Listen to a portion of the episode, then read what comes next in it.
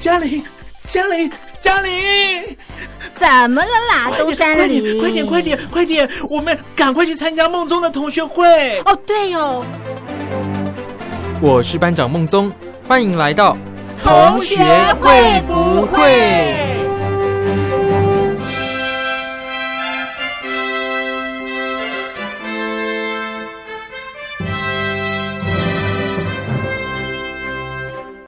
各位小伙伴，我是苏燕。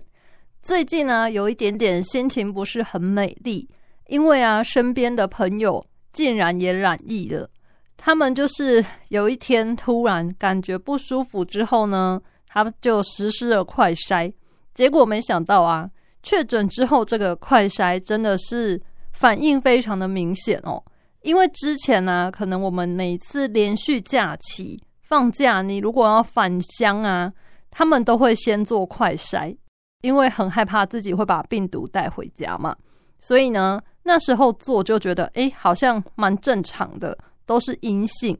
可是等到他们真的不舒服，然后做快筛那一次呢，竟然是滴剂一滴下去之后，没多久，马上迅速就出现两条线，就是代表你确诊的那个线，很快就显示出来了耶！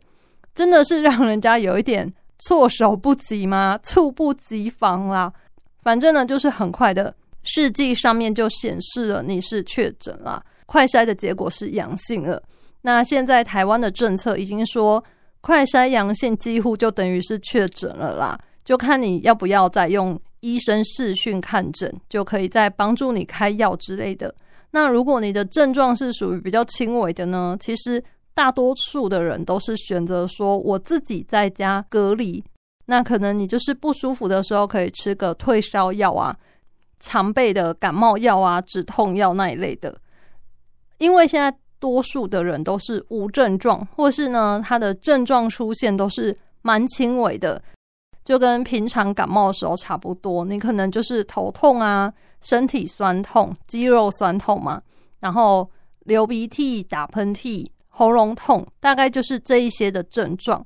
那如果有出现其他，你真的太不舒服，或是你本身就是有一些慢性病的话呢，才会建议说你到医院再去看诊。那医院可能就会帮你安排说要不要住院啊，或者是有其他的处置。这样，虽然我身边的朋友呢，他们都是属于轻症，只是在家隔离而已，但是啊，因为还不确定说。这个新冠肺炎，你得到之后痊愈之后啦，会不会有其他的后遗症？所以虽然现在短时间呢，他们都没有不舒服，可是呢，你还是会替他们担心啦。希望啊，大家都是可以好好的，能不要中标当然是最好啦。那如果你真的不小心呢，也不晓得为什么被传染到了，那没关系，我们就是好好的做好自己的身体照顾啊。一样做到饮食均衡啊，然后呢，多多关心自己出现的征兆啊，不要说已经很不舒服你还硬撑啊，或者是说明明已经很明显你已经在发烧了，你还觉得说我应该不是这么刚好就中标了吧？我们都要提高自己的警觉性，才能够保护自己也保护别人哦。那有些人会觉得说，哇，确诊了很好诶。因为现在大部分所听到的啊，确诊的人多数都是无症状嘛，不会有太多不舒服，所以啊，他们就会觉得哇，那我中了之后啊，可以在家休息一个礼拜，不是很好吗？就不用去上班上课啊，可以在家耍废这样。可是啊，实际上你问那一些确诊在家隔离的人，他们多数应该都不愿意才对啊。像我的朋友啊，他就直接的说：“哇，我在家的时候真的是无聊到不行啊，不晓得要做什么。刚开始的一两天呢，可能还觉得很兴奋，觉得哇，我有好多时间可以运用哦。我现在就要来追哪部剧啊，我要每天睡到饱啊，然后一直吃啊，做我平常想做可是没时间做的事情。可是啊，当这个日子过到可能第三天、第四天的时候呢？”你就会开始觉得哇，好像真的蛮无聊的耶！一直追剧其实也是很累，而且因为你的主要是生活空间啦，就有受到限制嘛。现在就是要一人一室，或是只有你自己一个人在家，不能跟其他家人混用卫浴啊，或是公共的设施这样。所以等于你活动的范围就会很有限。那当然也是不能外出啦。所以啊，你日子一旦过了好几天之后，你会觉得哇，都没有跟别人接触，然后呢，活动的范围就那么小一点点的话，其实，在你的心理上啊，也是会造成一点影响的。我觉得还好，现在隔离呀，只要七天。如果是像一开始要十四天的话，那真的不知道日子该怎么过了啦。你那么长的时间都没有跟外界的人有太多的接触，然后呢，又只能够在房间里面做自己的事情。其实好像是我自己想一想啊，如果是我的话，应该也会觉得蛮无趣、很无聊，甚至到后面会有一点点觉得心情不好吧。我觉得难免会有点忧郁的感觉啦。不晓得你们会不会这样觉得哦？或者是小伙伴，你们有过这个隔离的经验呢？也可以来信跟我们分享。就是隔离的时候呢，你都在做些什么事情来排解你的寂寞啊？或者是你就利用了这个时间做了你真的平常没有时间做事吗？那你在这段期间里有觉得做哪些事情会让你心情感觉比较好呢？都欢迎小伙伴来信来跟我们分享哦。像我的朋友啊，他就是追剧追到也不晓得要在看什么了。虽然说，当然剧有很多啊，你只要随便上串流平台，一定都还是有新的剧是你没看过嘛，或者是别人推说，哎，这个很好看啊，可是你之前可能一直没时间看的。不过啊，一直追剧其实也是一个挺空虚的事情诶。平常我们可能追剧啊，是一种调剂身心。让你在工作啊、读书之余呢，可以放松一下。但是，当你今天已经把追剧当成你的生活的一部分，就是你不是只是在调剂身心，而是你整天只能做这件事的时候呢，相信那个心情又不一样了吧？应该感受就没有像之前那么好了。像我朋友他们就是说，真的看到后来，连串流平台都已经不想打开了。那每天睡觉也是都睡到太饱了，已经到了一个要睡午觉呢，也觉得睡不着的地步了。这样想想就觉得，像我到目前都没有确诊啊，然后一样每天都正常的工作，一样维持我的日常作息，好像也是一件蛮幸福的事情诶，是不是呢？希望各位小伙伴们，我们都要珍惜这种平凡的幸福。不要去羡慕别人确诊啊，可以在家休息。像有上班的人，应该是你回去之后，你的事情应该就有很多吧。毕竟你可能一个礼拜没有上班，你一旦回去之后，哇，堆积如山的工作可能就等着你来处理呀。或者啊，你可能在家的时候也没有得到安宁，同事就会一直打电话给你，问你什么东西呀，怎样怎样，什么处理呀。或者是呢，有什么代办事项啊？你这礼拜可能在家要先构想啊，下礼拜回来要提案啊。然后呢，读书的朋友还在上课的朋友也是哦。不过还好，现在学生都已经放暑假了，可能就比较没有这问题。像之前啊，大家一直放假的时候，你就是要自己去补上那些进度，想想也是非常的可怕啦。那一定有人啊，跟苏燕一样，身边的朋友开始陆陆续续确诊了嘛。那有时候我们自己也会想说，哇，那我自己会不会不知不觉中也被传染了？可是我不知道呢。那当然呢，这个时候呢，希望大家要多多注意自己的身体状况。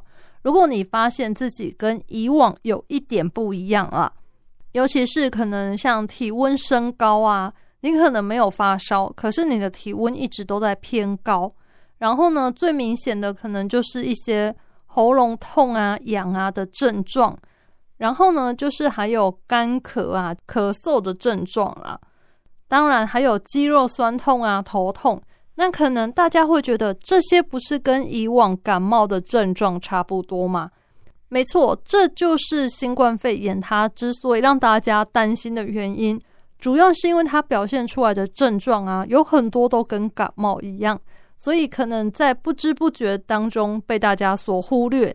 你会觉得说，哎，只是一般的感冒吧？尤其是现在新的变异株啊，所展现出来的症状都是比较轻微的，所以有很多人甚至他是无症状的感染者，他们可能不是主动筛检的时候发现，而是一个可能公司要求啊，或者是说你参加什么活动，他要求你要快筛的时候呢，一筛了你才发现啊，原来确诊了哦。所以说，希望大家要多多注意自己的身体状况。如果你是发现自己可能是有点胸闷啊，或者是真的是跟以往不舒服的感觉不太一样的时候呢，就可以试着做快筛哦。那另外还有就是，如果你跟确诊者有密切接触的话，像是说你的同住家人啊，或者是说呢，你可能跟确诊的朋友有。在一起用餐，就是脱口罩的时间是比较长的时间的接触的话呢，建议你也可以做一下快筛啦。那有时候啊，你可能刚跟他接触完的一天两天，你筛都还是阴性，可是因为大家不要忘了，病毒啊它是有所谓的潜伏期啦，所以呢，你可能过了两天三天之后再筛一次。它的出来的结果或许会不一样哦，大家不要就是马上筛完第一天之后就觉得嗯自己安全了，没有这样哦，你可能过个两天三天之后呢，还是要再筛检一次看看啦。那如果啊你筛完真的不幸就是是阳性的话呢，其实不用太紧张啦。现在就是台湾比较方便嘛，是可以说线上看诊啦。如果看完整，医生觉得有需要的话呢，他就会帮你开药。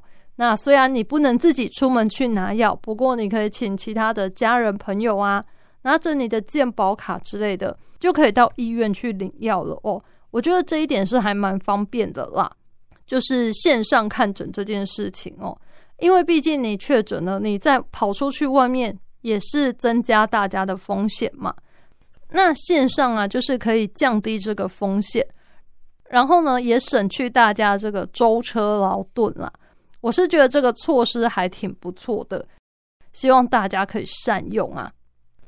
那另外啊，最让大家担心的莫过于就是家里有小孩的人啦，因为小孩子现在小小孩还是不能够打疫苗嘛，所以大家还是会比较替他们担心啦。现在呀，不管你家里有没有小小孩，其实，呃，基本的防疫措施，我觉得都还是一样啦。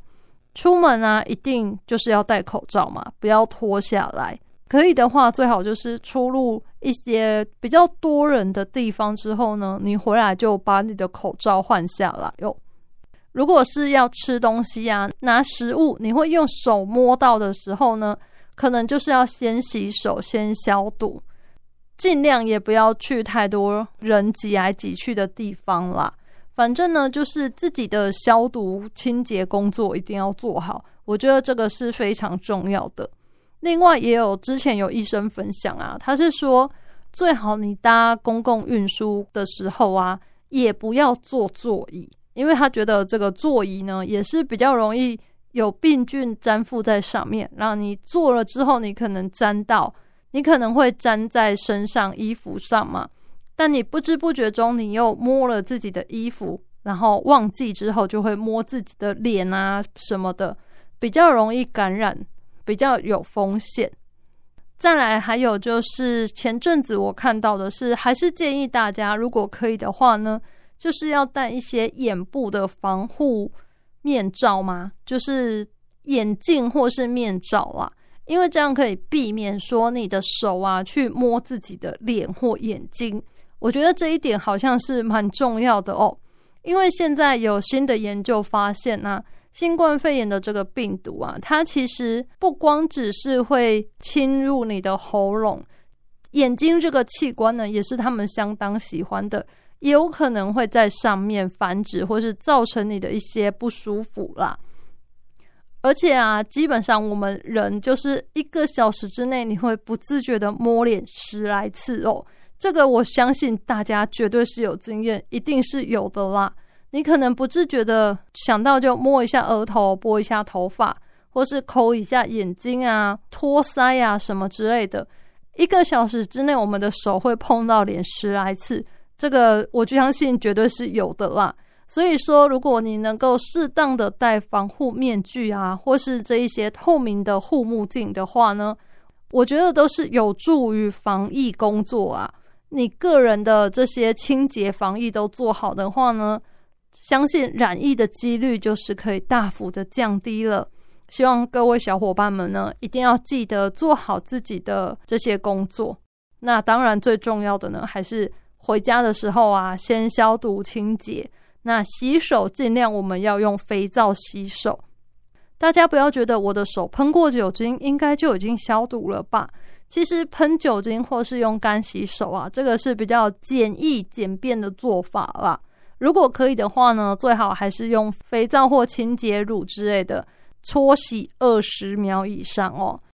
大家如果不晓得二十秒怎么算的话呢，相当简单，就是呢你在心里唱一首儿歌，而普遍啊大家最熟悉，时间也差不多二十秒左右的呢，其实是生日快乐歌。所以你一边洗手的时候呢，一边在心里默唱生日快乐歌。那要记得手心、手背啊，然后手腕这些地方呢，全部都要搓洗到哦。那你唱完生日快乐歌之后呢，二十秒的时间都到了，就可以冲洗掉啦。我觉得这个小方法还不错啦，提供给大家做一个参考。如果你不知道怎样才是二十秒的话呢，就在心里唱个生日快乐歌吧。今天的心理测验呢，就要来跟大家玩一下。测验一下大家的抗压指数有多高喽？毕竟啊，在现在这个疫情肆虐的时代呀，每个人所负担的压力可能又更重了。有时候可能不是工作上或是你的生活这些实质上的压力，而是一种面对疫情，大家可能感到有点无力啊，或是无法多做什么的那种无力感，一种算是精神上的压力吧。所以今天的心理测验啦，就来跟大家测验看看你的抗压指数到底有多高呢？我们的题目呢，就是你出游的时候会使用哪一种交通工具呢？选项有 A 怀旧的铁道旅行，就是搭火车啦；B 乘着风骑铁马；C 城市的电车探险；D 悠闲的践行散步。以上这一些交通工具，你会选择哪一种呢？借由你选择哪一种，我们就可以知道你的抗压指数有多高喽。选好的话，我们就一起来听听看答案吧。选择 A，怀旧的铁道旅行，就是选择搭火车的人啦。出游你喜欢搭火车，因为你喜欢这种空间宽敞啊、车速平稳又舒适的感觉。你的抗压指数呢只有三十分，因为你是非常讨厌让你心烦的压力的。你比较喜欢简单朴实的生活，而你的压力很多时候其实是来自无法拒绝别人的请求，而你无法拒绝之后呢，你可能就会硬着头皮答应，但是你答应之后又会担心自己做不到，导致你的压力指数就上升喽。其实啊，拒绝别人也是一种艺术哦。如果你真的做不到的话，就要学着勇敢的说不。如果觉得好像可以试一下吧，那不妨就勇敢的去做吧。毕竟压力也是让人进步的最佳动力哦。接着呢，选择 B，乘着风骑铁马。你喜欢当个破风者？如果是选择骑铁马的人呢？其实你是很享受跟自己的身体对话的啦。那你的抗压指数呢有七十分。虽然说你也经常感觉到外界加在你身上的压力，不过因为你是一个比较正向思考的人，对于你自己的情绪管控也是比较好的，所以你会借由不间断的学习来增强你的自信心。相信不管有什么压力，随着你的实力越来越增长。他们都会迎刃而解，消失无形哦。再来呢，选择 C，城市电车探险。出游的时候喜欢搭电车进行城市探险的你，你就是一个好奇宝宝。你的抗压指数呢是五十分。你的压力是来自于你比较会胡思乱想，甚至有时候呢会有一点点杞人忧天的倾向，比比较会自己吓自己。正所谓啊，兵来将挡，水来土掩。与其你浪费时间在这些无谓的担忧上面，不妨把这些时间拿来做点实际的行动吧。好好的想想解决的办法，先做好预防工作。如果真的遇到状况，那么你有了万全的准备，相信你的压力至少也会减轻一半哦。最后呢，是选择 D，悠闲的践行散步。喜欢靠着自己的一双脚践行，越走越远的你，拥有强大的心理素质。你遇事只会越挫越勇，所以你的抗压指数高达九十分哦。你就像一个打不倒的不倒翁，压力越大，反弹也越大。泰山崩于前也不形于色。遭逢了重大事件，反而会让你肾上腺素飙升呐，表现会更加的突出。你很懂得把压力化为助力。是很多人眼里的超人哦，所以千万要对自己有信心啊！那么今天的心理测验，不晓得大家选择了哪一种的交通工具呢？借由你选择的交通工具，我们就可以知道你的抗压指数有多高啦。那我觉得里面的这些选项啊，可能很多人都是复合式的啦，所以其实也不用太在意说你选择了什么结果。抗压指数好像很低，这时候呢，你就开始怀疑自己，哎，我是不是个烂草莓啊？大家千万不要这样想哦。有时候呢，这些心理测验它只是帮助我们更加了解我们自己。像今天的心理测验呢，你就可以知道说，你可能是对哪一方面的事情比较容易感到压力，那我们又该如何去排解或是化解这些压力，甚至是把压力变成你的助力。那不是一切事情都迎刃而解了吗？希望各位小伙伴们能够从我们的心理测验当中呢，找到一点符合你自己生活的状况，然后用它来改善你的生活哦。这样呢，才是苏燕选择这些心理测验来跟大家分享的原因啦。